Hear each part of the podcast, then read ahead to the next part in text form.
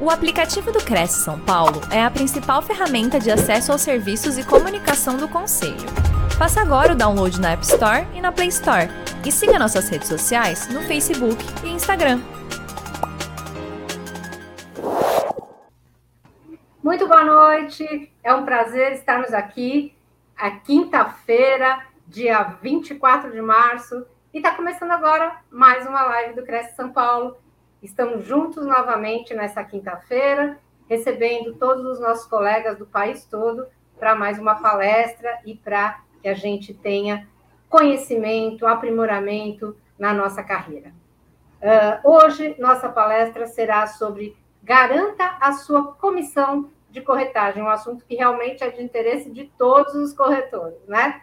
Fomentar procedimentos e boas práticas na contratação e na realização do serviço de corretagem, para que o corretor de imóveis comprove o direito à comissão na intermediação da compra e venda de imóveis, garantindo o recebimento amparado na legislação, em jurisprudência e principalmente na experiência prática recorrente enquanto especialista no tema. Serão abordados tópicos como a proteção legal, Código Civil, etapas de intermediação da compra e venda, requisitos para cobrança de comissão, dentre outros. Para falar desse assunto, nós trouxemos o Dr. Júlio de Moura, que é advogado, especialista em direito imobiliário pelo Instituto de Direito Público, Planejamento Patrimonial e Sucessório pela FGV, pós-graduado em processo civil, bacharel pela Universidade do Distrito Federal. Ele é conselheiro do CRECE do Distrito Federal, vice-presidente do Sindimóveis, membro das comissões de direito imobiliário condominial e de direito urbanístico e regularização fundiária e ambiental da OAB Distrito Federal, perito forense, avaliador de imóveis e assistente técnico judicial. Sua experiência é de mais de 20 anos de atividade imobiliária em construtoras e imobiliárias e é sócio e consultor em escritório de advocacia especializado em direito imobiliário. Em nome de toda a diretoria do Cresce São Paulo, do nosso presidente José Augusto Viana Neto, Quero recebê-lo com muito carinho aqui para a nossa live. Doutor Júlio, é um prazer. Boa noite. Boa noite, Sônia. Boa noite a todos que estão me ouvindo. Vamos seguir agora com essa, com essa noite de conhecimento para que vocês possam utilizar isso no dia a dia da atividade imobiliária. Com certeza, esperamos que nossos é, corretores que estão nos assistindo já mandem suas participações, participem com suas perguntas e, ao final, o nosso palestrante estará à disposição para respondê-las. Uma grande live ao senhor e um bom evento a todos. Obrigado. Bom, gente, boa noite. É, eu quis trazer esse tema em especial porque ele é muito recorrente no mercado imobiliário para todos que é, exercitam a atividade imobiliária, para todos os corretores imobiliários e muitas vezes para os proprietários também que passam por essa situação, né? É preciso entender quando a gente é, pratica os trâmites, a atividade imobiliária de forma a garantir a comissão de corretagem. Porque senão a gente corre o risco de fazer todo um trabalho e no final das contas morrer na praia, ficar a ver navios, porque o imóvel foi vendido, mas a comissão não foi paga, não é assim? Então vamos evitar isso daqui para frente, e eu trago aqui informações, um pouquinho de teoria para que a gente tenha uma base, mas muita prática para que vocês possam realmente aplicar isso dentro das imobiliárias, aí na atividade de você, na sua atividade corretor autônomo também, ok? É, eu, que, eu quero já adiantar para vocês que ao final dessa live a gente vai ter vencido a dificuldade de contratar a venda com uma autorização de venda. Eu sei que esse é um percalço, eu sei que essa é uma dificuldade do mercado, mas a gente vai ver aqui como ter a sua autorização de venda formalizada sem que isso tenha que passar por um ritual de coletar assinatura, de fazer um mini contrato, ok? Vamos em frente, eu tenho certeza que vocês vão gostar disso para que vocês possam aplicar a partir de amanhã mesmo aí na, na imobiliária de vocês. Muito bem, nós vamos passar aqui por uma coisa que eu preciso que vocês entendam. Tudo que eu tenho a dizer é muito simples e muito fácil, mas eu preciso que vocês entendam a base, porque senão, é, mesmo ouvindo, vocês vão chegar lá na imobiliária e não vão conseguir aplicar. Eu não quero aqui trazer é, um roteiro, uma relação de atividades que vocês devem fazer para garantir a comissão de corretagem, não. Eu quero, eu quero mostrá-los a base, eu quero mostrá-los a fundamentação para que vocês possam pensar como adequar, como adaptar a, a forma como vocês atuam hoje para garantir de fato a comissão de corretagem. Eu não quero ver ninguém mais perdendo comissão de corretagem, tendo feito o trabalho da forma correta, da forma como tem que ser. Então vamos parar de tentar, parar de apostar em uma comissão e vamos buscar realmente a garantia dessa comissão, que é o seu honorário, que é a sua remuneração, não é isso? Que é a contrapartida pelo trabalho feito. Vamos lá. É, então eu quero que, que vocês entendam a base. E a base está lá no Código Civil. Todo corretor de imóveis, eu não tenho dúvida, todo corretor de imóveis conhece os artigos do Código Civil que tratam da corretagem. É lá do 722 até o 729. O 723 é o mais conhecido. Esses artigos são poucos artigos, mas eles vêm para trazer, para normatizar a, o serviço, a prestação de serviço de corretagem. É claro, como um serviço, você tem a obrigação para ter a contrapartida. Toda prestação de serviço é assim. Se ela não for paga, se ela for gratuita, ela é um favor, ela não é uma prestação de serviço. E nós, corretores de imóveis, eu também sou, é, nós não fazemos favor enquanto a gente está trabalhando, a gente está fazendo um serviço. Então, a partir do momento que a gente faz um serviço, a gente quer garantir a contrapartida, que é a remuneração. E está aqui no código. O próprio código está dizendo o que a gente tem que fazer para garantir a nossa comissão. Então, vamos ver essa base legal aqui para que a gente entenda e leve isso para dentro de cada imobiliária.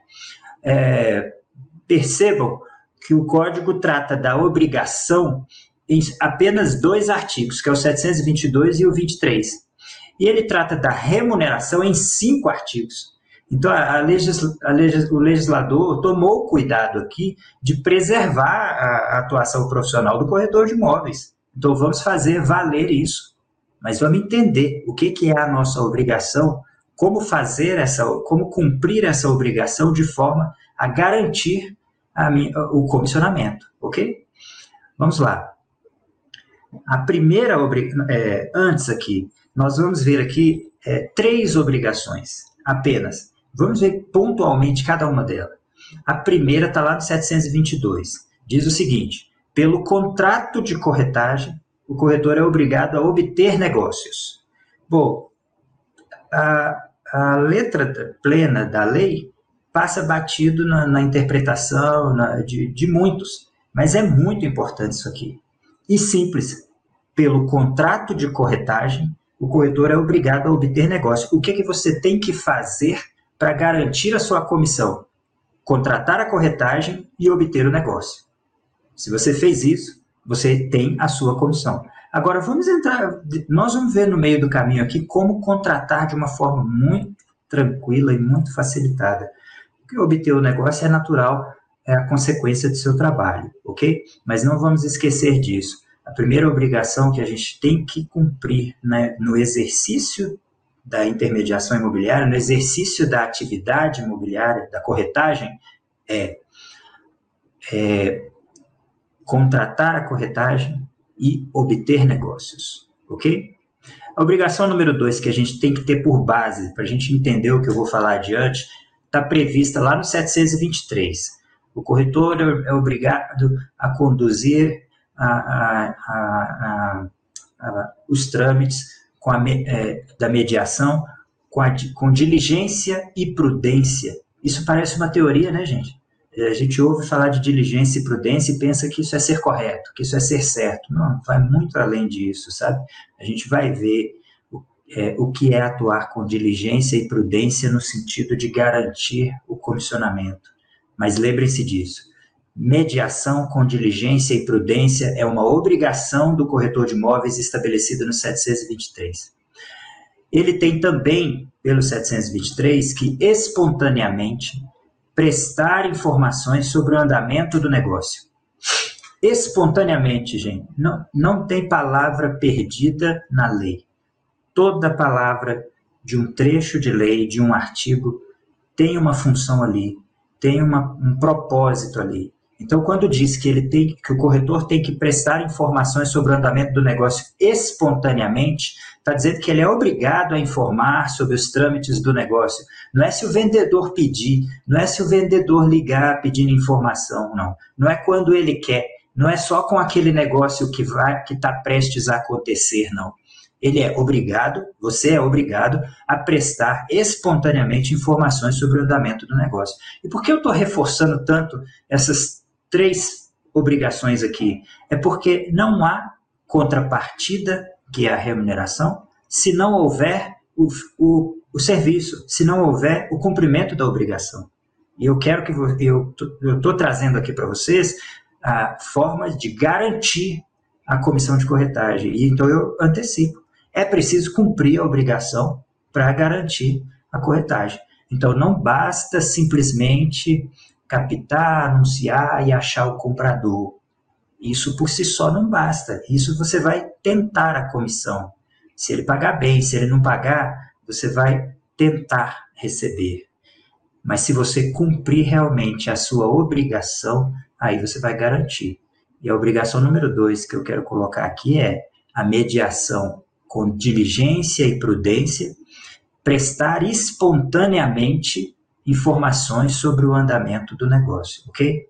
Não é quando der, não é quando ele pedir, é espontaneamente.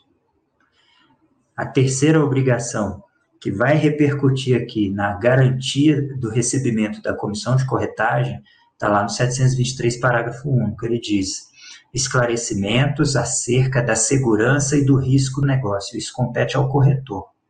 Fatores que possam influir no resultado, ou seja, durante as tratativas com o comprador e com o vendedor, durante toda a prospecção do imóvel, do negócio, o corretor tem a obrigação de cuidar no sentido de prestar os esclarecimentos acerca da segurança e do risco do negócio e de fatores que possam influenciar no resultado, ok?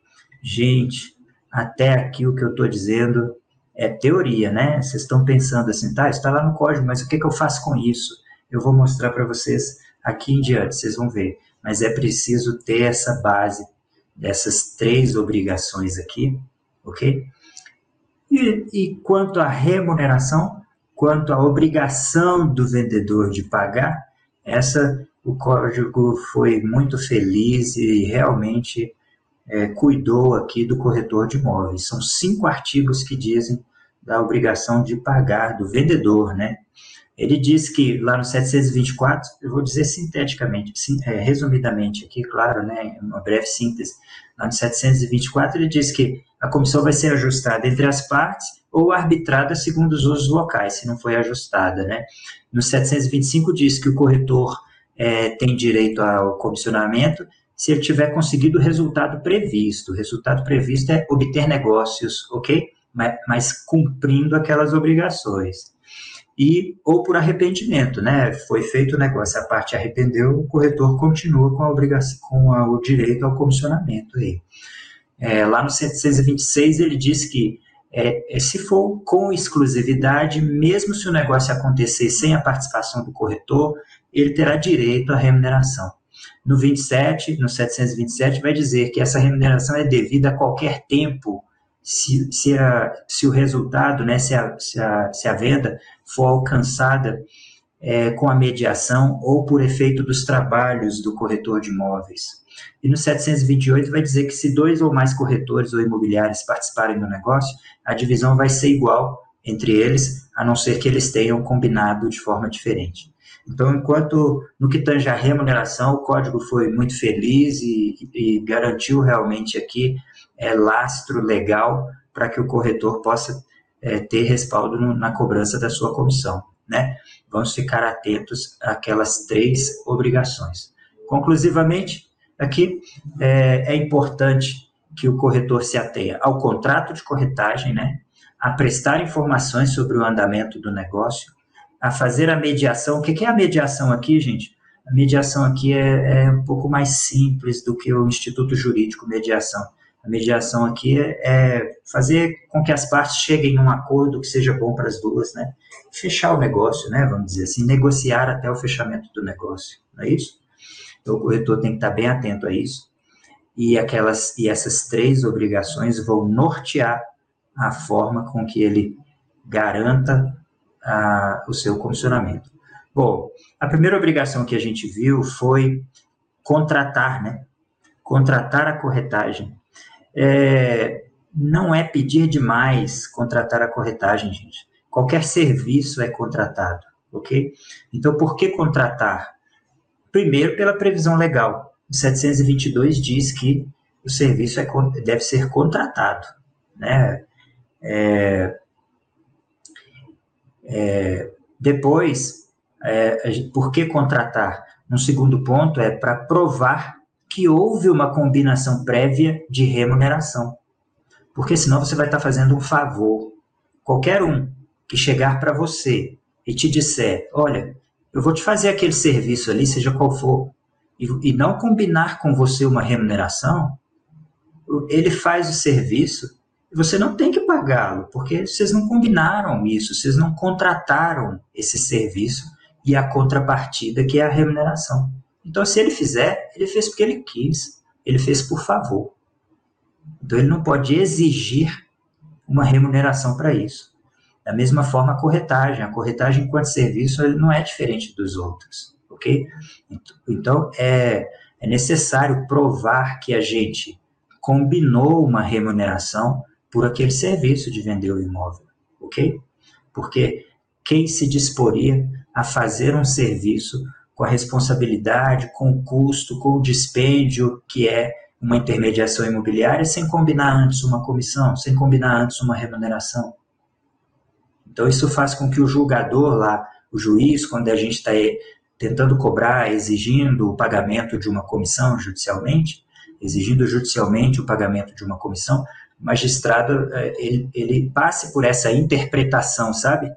É, esse corretor Será que ele tem direito mesmo a essa remuneração porque ele não cuidou de combinar o valor dos honorários dele, da comissão dele? Será que ele não fez mesmo, foi um favor? Porque senão ele teria esse cuidado de combinar, né? Então é por isso também que a gente contrata a, a, o serviço, né? E o terceiro ponto é por causa de, da interpretação jurisprudencial. O, o, o judiciário ele tem entendido que é, não é simplesmente uma leitura superficial do 723 no que diz é, o corretor tem direito à comissão a partir do momento em que o negócio tenha sido realizado a partir dos trabalhos do corretor. Não é tão simples assim, não. Isso não significa que eu mostrei o imóvel e aquele cliente comprou, tem direito à comissão. Não necessariamente. Se eu não fiz o resto, é, só mostrar o imóvel, só apresentar o cliente, não basta para a conclusão do serviço com aquelas obrigações que a gente passou anteriormente. Percebam que a obrigação do corretor é conduzir a mediação com prudência e diligência, que é a obrigação do corretor informar sobre os, os riscos e a segurança do negócio, sem ter cumprido a obrigação, sem ter passado pela obrigação, não necessariamente tem direito à remuneração, ainda que o negócio tenha acontecido. Ok? Então, o judiciário ele tem entendido, sim, que a compra e venda tem um rito especial.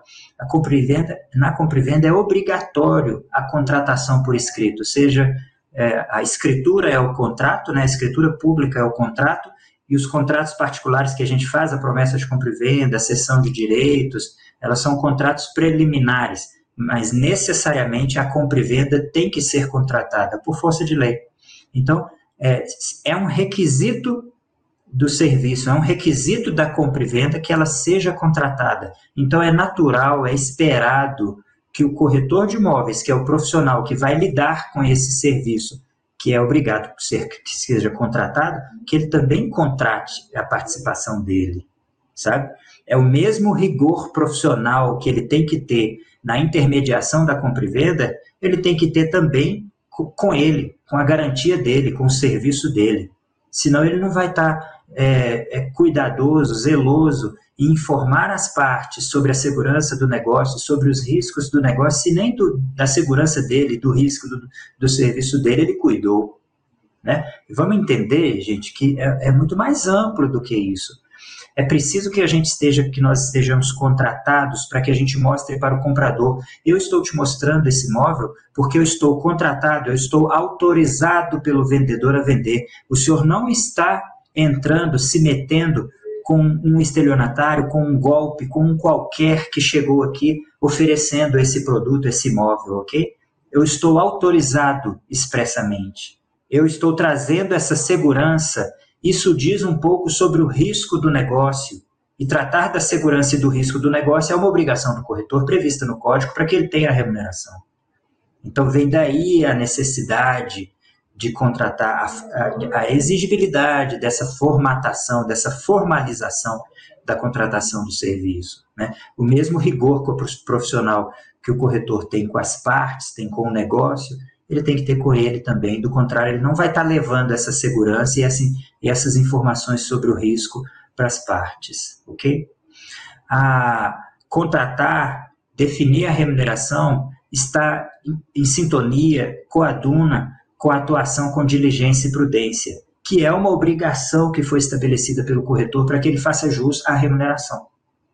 Então, vem daí também a interpretação jurisprudencial de que é importante que ele tenha contratado para que ele tenha esse direito. Né?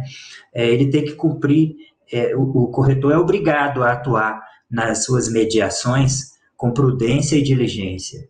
Então, não é, a, a contratação do serviço dele também é uma mediação.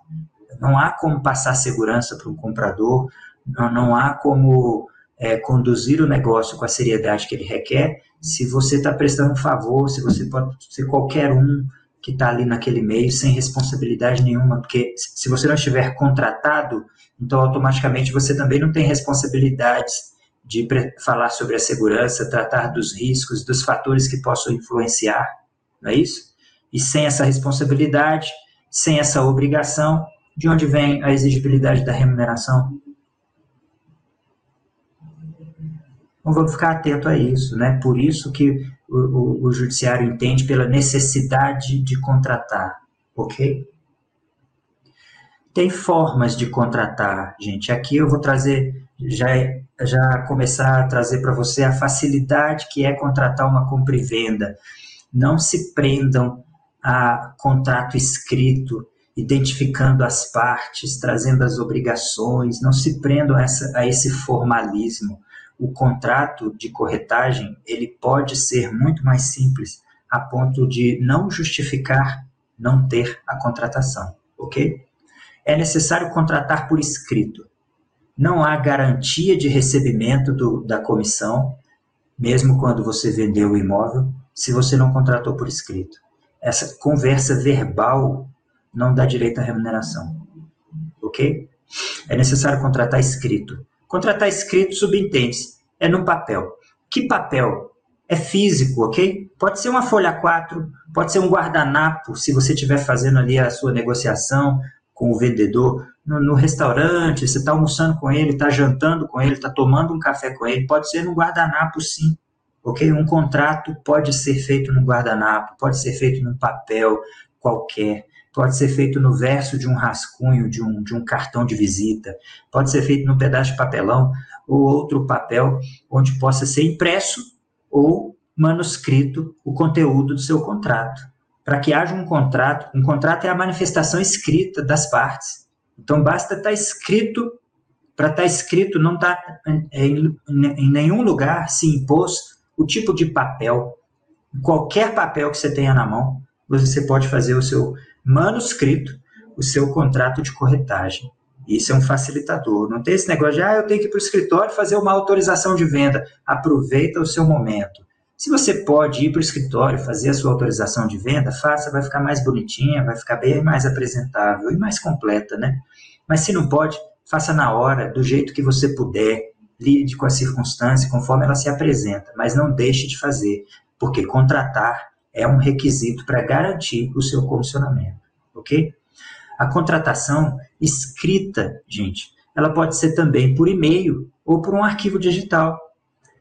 pode, ele, o vendedor pode te mandar um e-mail dizendo que te autoriza a vender o imóvel do endereço no endereço tal e que sua remuneração vai ser tal. Está contratada. Veio dele, veio de um e-mail oficial dele, veio por escrito, ok? É uma forma de contratar. Ou um arquivo digital. Ele pode fazer lá uma, ele pode fazer no computador da casa dele, ou você fazer no seu computador um arquivo, botar no PDF e ele assinar digitalmente ou te mandar aquilo num, num anexo de um e-mail que venha dele, né, que venha de, ou que ele confirme o e-mail que você mandar. Ou por outros meios que possam ser impressos, né, ou por assinatura eletrônica. Às vezes na sua imobiliária você já alcançou uma tecnologia tal que o cliente preenche o cadastro dele e é, no final ele, ele concorda com os termos da autorização de venda que estão sendo ali apresentados. Essa é a famosa assinatura eletrônica, né? Toda hora que a gente aperta um enter numa compra pela internet, numa, numa, numa uma contratação de uma assinatura, de um serviço pela internet, ali a gente tem uma assinatura eletrônica e isso pode ser tramitado também, isso pode ser utilizado também para a contratação da corretagem, ok? Desde que o, ou com aceite identificado, né? Leva para ele a autorização e fala, me dá o aceite aqui, ele, e ele assina ali que que está recebendo, que está aceitando, e assim você tem o seu contrato. Então, não, não se prendam à dificuldade de fazer uma autorização de venda, de fazer um contrato na forma de um contrato, ok? O contrato, ele, tem, ele é a manifestação da vontade das partes e é escrito. É isso que a gente tem que se tocar, é isso que a gente tem que pensar. E isso facilita muito a contratação da corretagem, se a gente sair dessa formalidade é, é, excessiva. A gente precisa dessa prova da contratação, a gente precisa de uma contratação por escrito, não necessariamente de um contrato bonito, ok? Cuidados importantes, gente. É, tem um cuidado muito importante aqui que eu quero tratar aqui. É, é sempre preciso transformar conversas de WhatsApp e ligações em comunicação formal. Quando você contrata a compra e venda pelo telefone, olha, vendedor, então tá bom, então eu vou vender seu imóvel, a comissão vai ser 6%, tá ótimo, vou começar os trabalhos hoje ainda.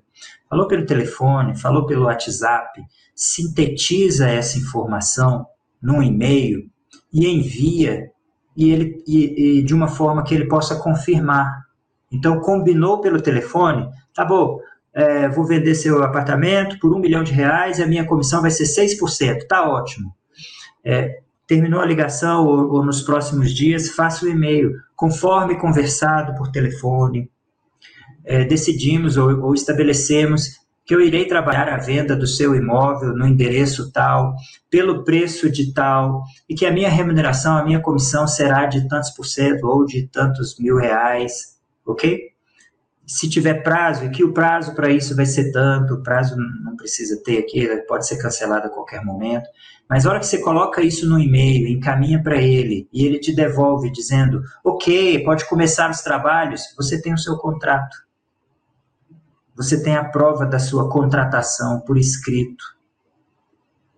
Ok? Então, se você faz o e-mail trazendo aquela informação da contratação, e faz com que ele responda, você tem a confirmação, você tem o aceite, você tem a contratação do serviço. Então, lá no final do e-mail, você coloca: vou começar os anúncios amanhã, o senhor tem alguma objeção? Aí ele vai responder: não, pode seguir tranquilo. Ou seja, ele está confirmando aquilo. E assim você fica à vontade para poder seguir, a sua, a sua contratação está contratada, a sua, a sua, o seu serviço está contratado. Né? E que texto você pode utilizar? Gente, não é preciso folha, duas folhas, contrato bonitinho, com título, não. Basta isso aqui, ó. Autorizo o corretor de imóveis ou a imobiliária, fulano de tal, intermediar a venda do imóvel com endereço tal, pelo preço de tanto, aí incluída a comissão de tanto sobre o valor da venda. São Paulo, a data, e pronto, ali você tem uma contratação. Isso aí vai poder estar, tá, assina, né? Isso aí vai poder estar num guardanapo, vai poder estar num pedaço de papel, no verso de um panfleto, num rascunho, enfim. Você precisa ter esse aceite, esse consentimento por escrito. Essa é a prova da contratação que você precisa. Contratou, cumpriu aquelas três obrigações, aquelas outras duas obrigações, você vai garantir a sua comissão, ok? Passada pela etapa da contratação, né, vamos às etapas da intermediação. Aqui eu nem vou me delongar, porque isso aqui é do métier de vocês. Prospectar o imóvel e o negócio, atender os interessados, né, apresentar o imóvel, falar da segurança do negócio, dos riscos do negócio, fazer a mediação, que é chegar no melhor acordo entre as partes, formalizar essa negociação, né? É o, é o, é o, o métier, é o trâmite normal, são as etapas da intermediação. Mas o que se importa para garantir a comissão de corretagem, ok? O que se importa aqui, gente, é, é fazer essas etapas, é cumprir esse, esse rito, esse procedimento com uma comunicação escrita, porque isso é que vai ser a sua prova, ok? Não adianta chegar em juízo com a, ah, ele falou que ia me dar a comissão. Não, não funciona assim. É um serviço criterioso, é um serviço que remunera muito bem, é um serviço que exige conhecimento, que exige prática, que exige é, responsabilidade, que mexe com o patrimônio, mexe com muito dinheiro dos outros, ok? É preciso formalizar. Não é exigido rigor, mas é preciso comprovar. Então, importa em todos os trâmites dentro da sua imobiliária a comunicação escrita.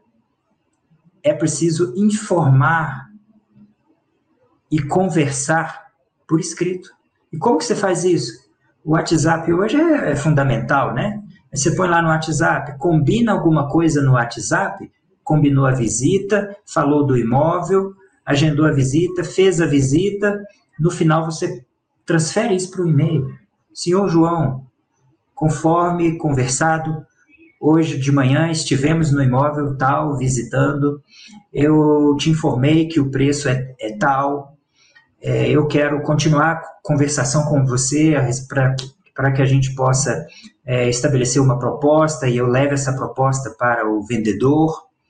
É, nós já emitimos as certidões e já analisamos e já vimos que o negócio é seguro, que o imóvel está é, pronto para ser para ser é, transferido imediatamente, ou então, é, não, só falta uma averbação do Estado Civil atual, mas nós já estamos providenciando isso, isso é tratado o risco do negócio, ok? Então, em cada comunicação que você fizer, pelo WhatsApp, ou verbal pelo telefone, ou lá na visita, enfim, no restaurante, onde você estiver prospectando o negócio, depois, sintetize isso num e-mail e mande para o comprador e mande para o vendedor. Essa comunicação é que vai comprovar que você cumpriu a sua obrigação. Quais obrigações que a gente viu lá atrás, que é a base para o nosso conhecimento aqui, para a nossa conversa aqui? Mediar com diligência e prudência. Mediar com diligência e prudência é informar dos riscos do negócio, informar da segurança, então, quando você fala, nós emitimos as certidões, você está tratando da segurança. Quando você diz, olha, o prazo aqui, já que você vai pagar com financiamento, o prazo que a gente tem que estabelecer para esse pagamento é de 90 dias, para que você tenha uma segurança maior, porque o banco pode atrasar um pouquinho. Isso está tratando dos riscos do negócio. Então, é na, é na, conversação com o comprador e com o vendedor é que você vai cumprindo a sua obrigação. E se essa conversação for escrita, você vai comprovar que você cumpriu a sua obrigação. E assim você vai garantir a sua comissão. Ok? E como? Como que eu me comunico? Como que eu transformo isso tudo em comunicação? Olha, um mínimo de formalização e-mails sequenciados. Manda um e-mail para o cliente hoje dizendo: Olha, hoje eu visitei o seu imóvel com o cliente João. Ele esteve bastante interessado, no entanto, ele me, me disse que ele não tem dinheiro suficiente. Mas, mas, continuaremos com o contato com ele e até uma próxima visita eu volto a dar notícias. É, responda por gentileza ou me diga o que você acha, e aí ele responde para você: ok, boa sorte essa comunicação, o que está acontecendo? Você está cumprindo a sua obrigação de informar espontaneamente ao vendedor os trâmites do negócio. Então, o que eu vejo na prática é a imobiliária, é o corretor de imóveis trabalhar sozinho. Ele põe uma viseira e se empenha, acorda cedo, dorme tarde, fica à disposição sábado e domingo, não vai no churrasco da família para mostrar o imóvel, mas não cuida dessa organização que é um mínimo de formalização.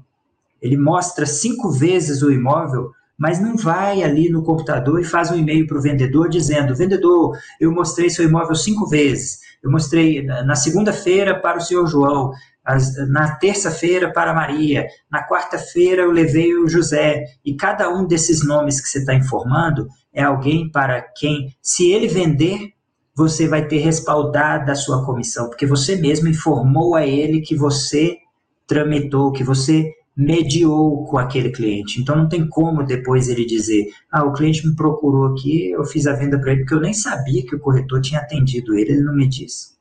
Como é que eu ia pagar a comissão assim se eu nem sabia que ele tinha atendido? Você mesmo tem que informar. E é nessa comunicação por e-mails sequenciados. Ah, eu vou mandar pelo WhatsApp.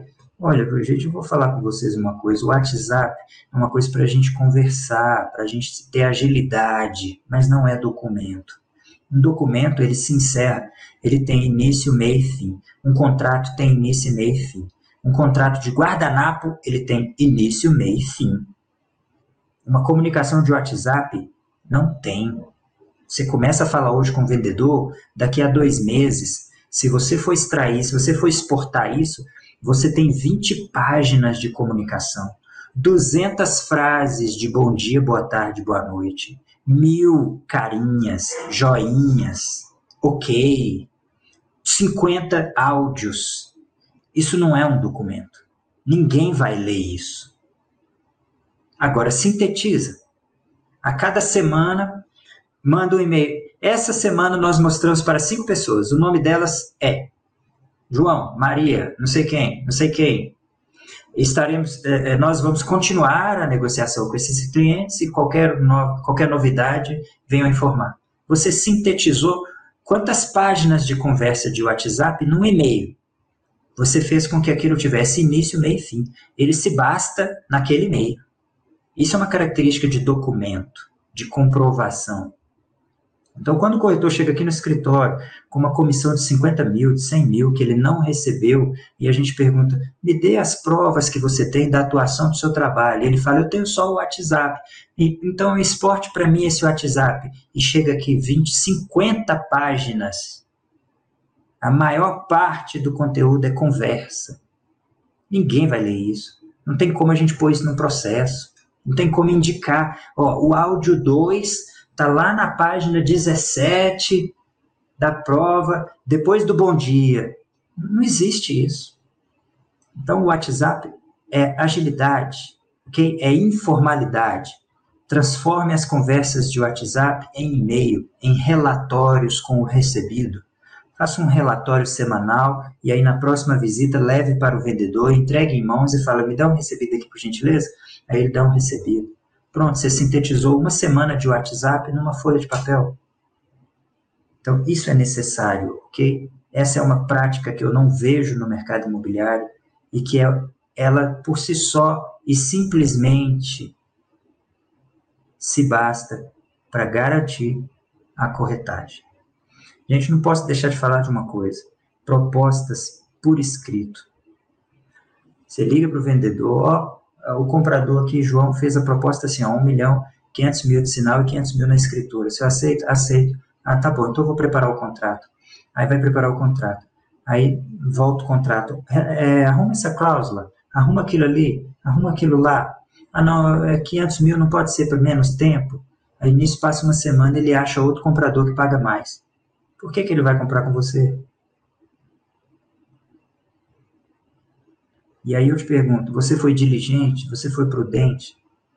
Se você fizer uma proposta por escrito e tiver o aceite do vendedor, para o vendedor desistir dessa proposta, ele arca com os ônus da desistência.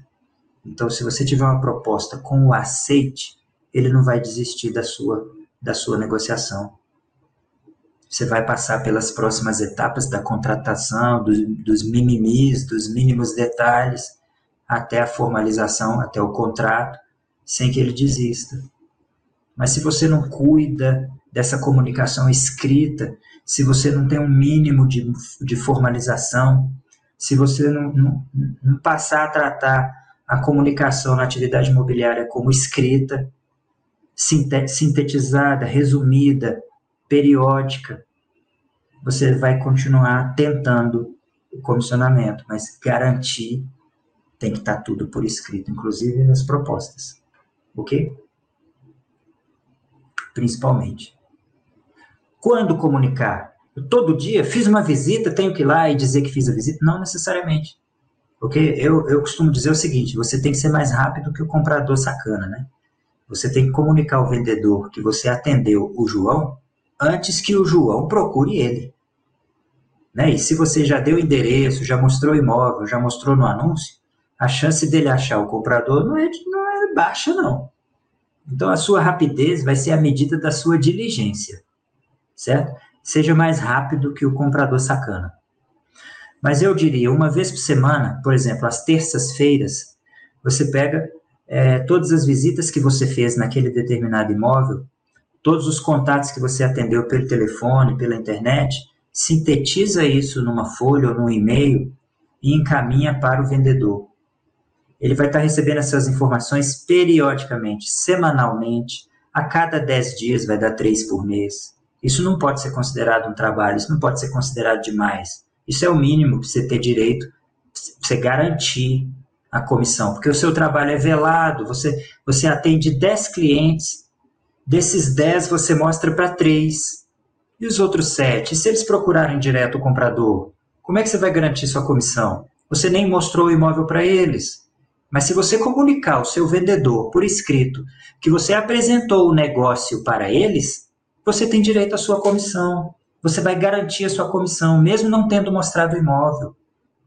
Vamos parar com esse negócio de termo de visita, obrigar uma pessoa a assinar, a dar o CPF. Eles fazem qualquer risco lá. Não é isso que vai garantir sua comissão, não. Logo depois da visita, faça um relatório, comunique essa visita por e-mail para o seu vendedor. Isso é o bastante para comunicar a visita, para garantir a visita, para garantir a comissão se o negócio fechar com aquele cliente. Ok? É um mínimo de formalismo, com uma periodicidade. É isso que a gente precisa, com agilidade. Você tem que chegar antes do comprador sacana lá, ok? Muito bem, gente. Vencidas essas etapas e que a gente entendeu agora que a gente tem que comunicar por escrito tudo que acontece, toda a nossa atividade, porque aí você vai é, você vai garantir a sua comissão por dois pontos. Primeiro, porque você vai inibir o golpe, inibir o cano, né? Inibir o vendedor sacana que vai querer te passar a perna, porque ele vai ver que você participa demais da venda, comunica demais. É, todo mundo que chegou até ele, você, você, você já tinha informado que tinha mostrado o imóvel, você é diligente, você vai inibir ele a te dar o cano. É muito mais difícil para ele, ok? Entender essa, essa viabilidade. E segundo, porque se, se mesmo assim você tiver que cobrar, você vai cobrar judicialmente. E cobrando judicialmente, se você tiver provas robustas do cumprimento da sua obrigação, qual que é a sua obrigação? Contratar, mediar, é, demonstrar diligência, demonstrar prudência, tratar da segurança do negócio, dos riscos do negócio, informar espontaneamente o que está acontecendo, é só relatar o que você está fazendo. Por escrito. Se você ficar comunicando isso pelo WhatsApp, você vai cair na mesma situação. WhatsApp é precário. WhatsApp não é documento. WhatsApp é indício de que aquela coisa aconteceu, mas não é um documento. Ok? É, vamos pensar aqui em boas práticas que asseguram o comissionamento, para a gente encerrar, ok? Primeiro é contratar, né? E a gente já viu que contratar não é difícil, contratar é fácil. A partir do momento que a pessoa, que o vendedor deixou você participar, deixou você prospectar, basta você passar a se comunicar com ele por e-mail, basta você tornar essa relação escrita que vai estar contratado. É claro, você não pode esquecer de definir os seus honorários, ok? Não existe. É quem presta favor também conversa por e-mail, viu? Agora, quem presta favor não combina preço. Não é assim? Você precisa contratar, comunicar por escrito bastante, tudo que você puder, comunica por escrito. Não há exagero, não há excesso. Tudo que você puder, comunique por escrito com uma certa regularidade. E comprovar em toda essa comunicação o que você está buscando é comprovar diligência e prudência. É oportunidade de tratar da segurança e do risco do negócio. É oportunidade de informar espontaneamente os andamentos do negócio. Estão entendendo? Contratar por escrito com clareza e objetividade. Prever o comissionamento. Tem que ser, não tem contrato só de, de, de uma obrigação, não. Tem que ter contrato de remuneração também, se não é favor. Comunicar. Comunicar com os compradores sobre o imóvel, sobre o negócio, sobre a segurança do negócio. Eu emiti as certidões, estão todas ok. Sobre os riscos, ó, oh, não é bom a gente assumir um prazo pequeno para FGTS. Ó, oh, não é bom a gente fazer um sinal de negócio tão baixo. Estão entendendo? Não é bom a gente aceitar um carro sem antes ter visto o carro. Isso está falando dos riscos. E é assim que você vai comunicando essas coisas e comprovando o cumprimento da sua obrigação para que você possa garantir a sua contrapartida, a sua remuneração. E com o vendedor, você comunica todos os andamentos, cada cliente atendido e as negociações em curso. Olha, gente, quando eu digo para o corretor de imóveis ou para a imobiliária, para o corretor de imóveis dono da imobiliária, que eu digo assim, quando você for informar para o seu cliente as visitas que você fez, informe o nome e o telefone do cliente que foi. Eles olham para mim assim e falam, mas como que eu vou informar o telefone?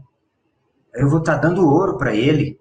Não, perceba, sobretudo você está demonstrando boa fé. Você está garantindo que se a venda for feita para aquele camarada que você, que você apresentou o nome o telefone, a comissão é sua. E você agiu com boa fé. E eu já vi, nem duas nem três vezes, eu já vi mais do que isso. Comprador, ó, vendedor, que liga para aquele número, conversa com o comprador e eles acertam. Acertam, sabe? Porque faltava só uma coisinha, ele resolveu ceder, ele, ouvindo o outro, ele resolveu ceder e aí chegou num acordo, fizeram o negócio. Ele vai poder te deixar de fora? Não, porque você mesmo informou a ele que você mostrou para aquele João e, e deu até o telefone do João. Você não vai perder sua comissão porque ele fechou o negócio. Você possibilitou isso. Foi através de você que ele conseguiu o telefone do João. Você entendeu? Foi através da resistência que você fez em dar um desconto tão alto que quando ele ligou e resolveu baixar um pouco mais, fez o negócio. Então não se acanhe em fornecer dados do cliente que visitou com você, porque no momento de inspiração lá do vendedor, ele vai flexibilizar, ele vai fazer aquele contato e vai garantir a sua venda. E você tem a venda garantida porque você documentou, você mostrou para ele que você que, que apresentou o negócio. Okay? Então, comunicar. É, comprovar a diligência e a prudência é o que a gente tem dito aqui, né? Emitir previamente as certidões é demonstração de diligência e de prudência. E aí, todo comprador que você atender, você vai mandar o um e-mail para ele dizendo: olha, nós já emitimos a certidão, o imóvel está apto para transferência. E por que, que você vai fazer isso? Porque assim você está comprovando que você cumpriu a sua obrigação no que tange a tratar da segurança e dos riscos do negócio. Ok? Você vai analisar nessas certidões a necessidade de ajustes prévios na documentação e vai trabalhar isso com seu vendedor. Ó, oh, vendedor, estou escrevendo aqui para você que a gente emitiu sua certidão e consta um processo. Eu vou pedir a análise desse processo para a gente saber o que faz. Você tem muito mais chance de ter a sua comissão se você demonstrar diligência e prudência no seu negócio. E vou dizer mais uma vez: aceite é, de proposta de compra. Faça a proposta por escrito e peça o aceite. Envie a proposta por e-mail e peça que ele responda aceitando a proposta. Que aí ele se vincula àquela proposta. Não tem prova melhor de que você fez aquele negócio do que uma proposta com aceite. Ok? Nisso, gente, é o que eu tinha a dizer. É, me perdoem esse hábito de falar tão rápido, de trazer a coisa densa para vocês, porque eu sei que o tempo é corrido de todo mundo e a gente tem que é, valorizar esse tempo, e é isso que eu faço aqui, é, falando tão rapidamente, trazendo é, tanto conteúdo de, de uma forma tão abrupta assim. É uma forma de valorizar o tempo de vocês, ok? E agora eu fico aqui à disposição para as perguntas que vocês tenham para a gente poder conversar. Doutor Júlio, nós temos mesmo algumas perguntas, inclusive é, relacionadas ao, ao, que o senhor mencionou com relação ao, ao WhatsApp, enfim. É, o Desínios Orbolato, filho de presidente, presidente Bernardes, perdão, ele diz o seguinte: quais as provas ou os documentos que eu tenho que ter para garantir a comissão, tanto para venda ou para locação? Tem alguma coisa que é fundamental?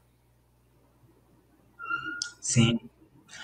É, é, eu poderia até montar uma relação de, de documentos que você precisa ter, mas isso vai fazer com que você, em muitas situações, não consiga esses documentos, ou então isso gera uma burocracia tamanha no seu procedimento que você vai desanimar.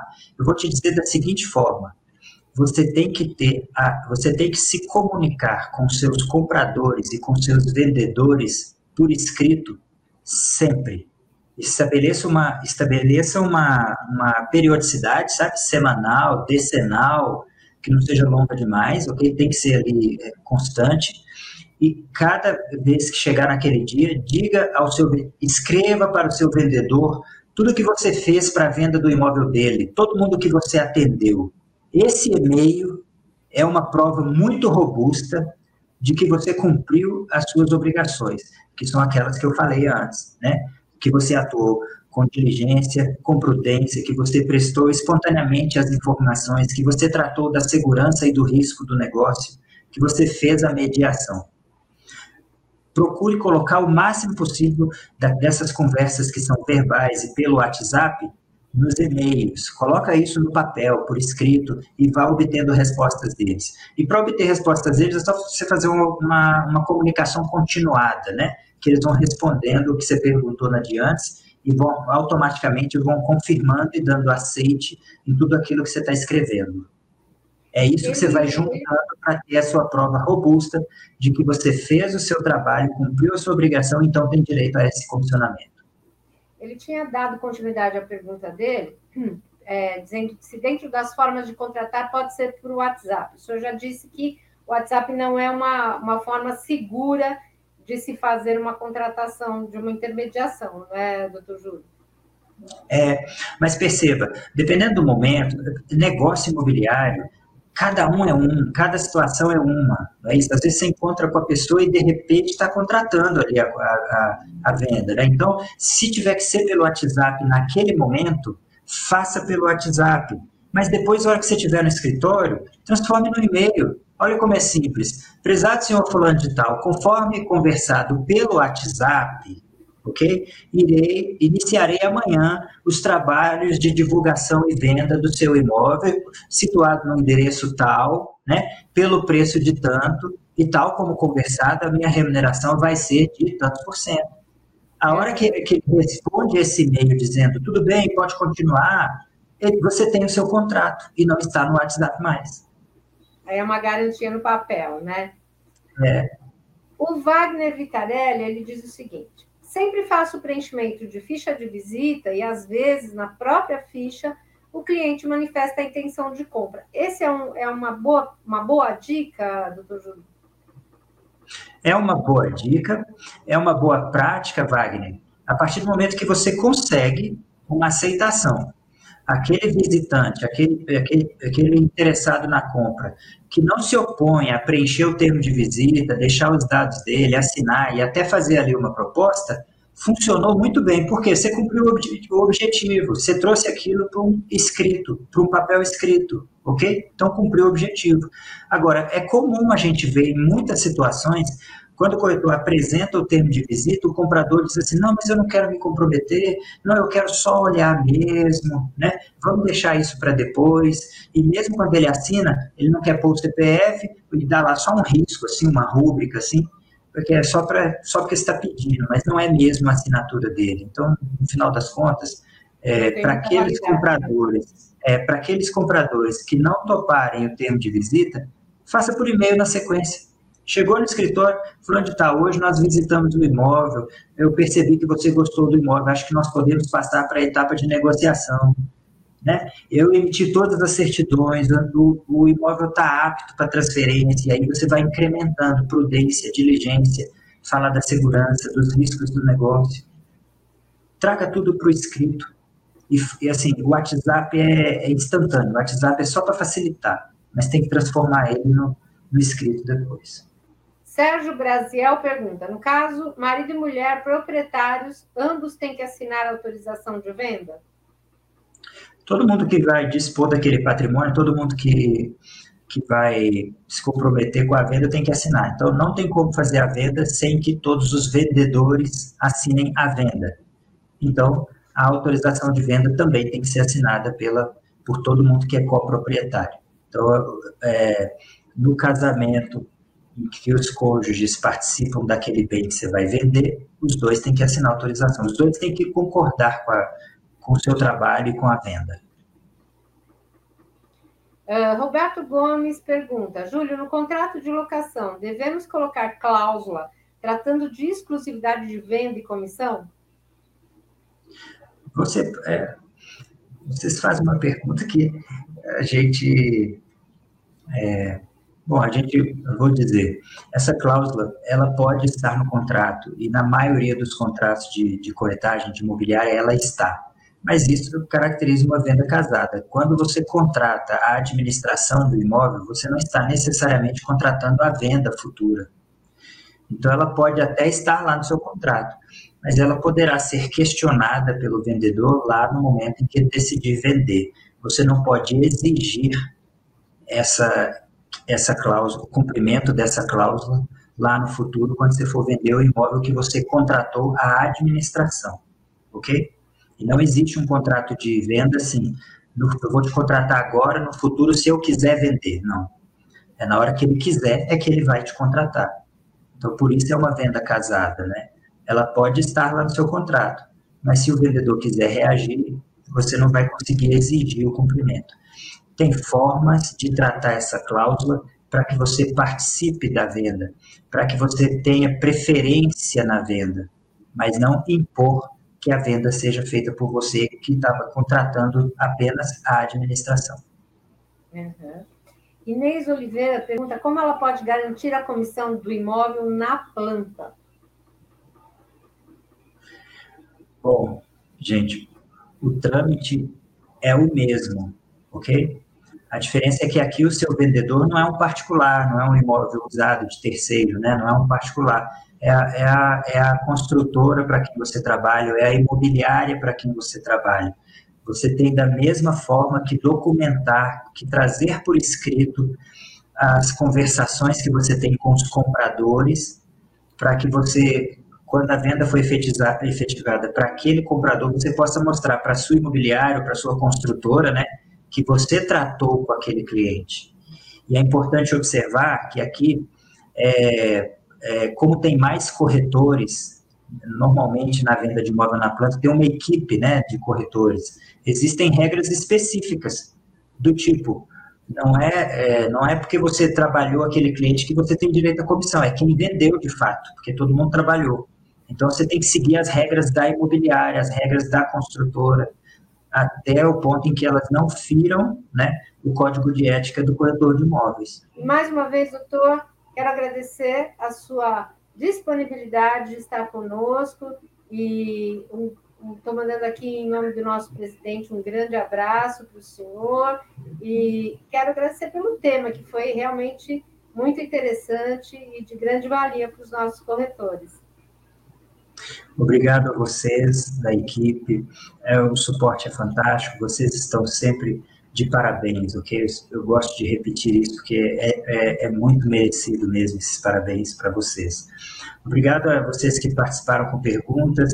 Faço, faço boa memória aqui do Antônio Bispo, que fez a última pergunta. É, é presidente do, do Sindimóveis DF. Veja como é, como é importante, né? É, participar. Ele, ele marcou presença aqui nisso, assim como todos os outros que estão aqui a essa hora participando. Né? É a busca pelo, pelo conhecimento, pela técnica, para valorizar a profissão. Sem dúvida, sem dúvida, que é essencial, né? E a vocês todos que estão aí, ainda estão conosco, um grande abraço, um bom descanso. E amanhã tem mais. Estamos juntos novamente.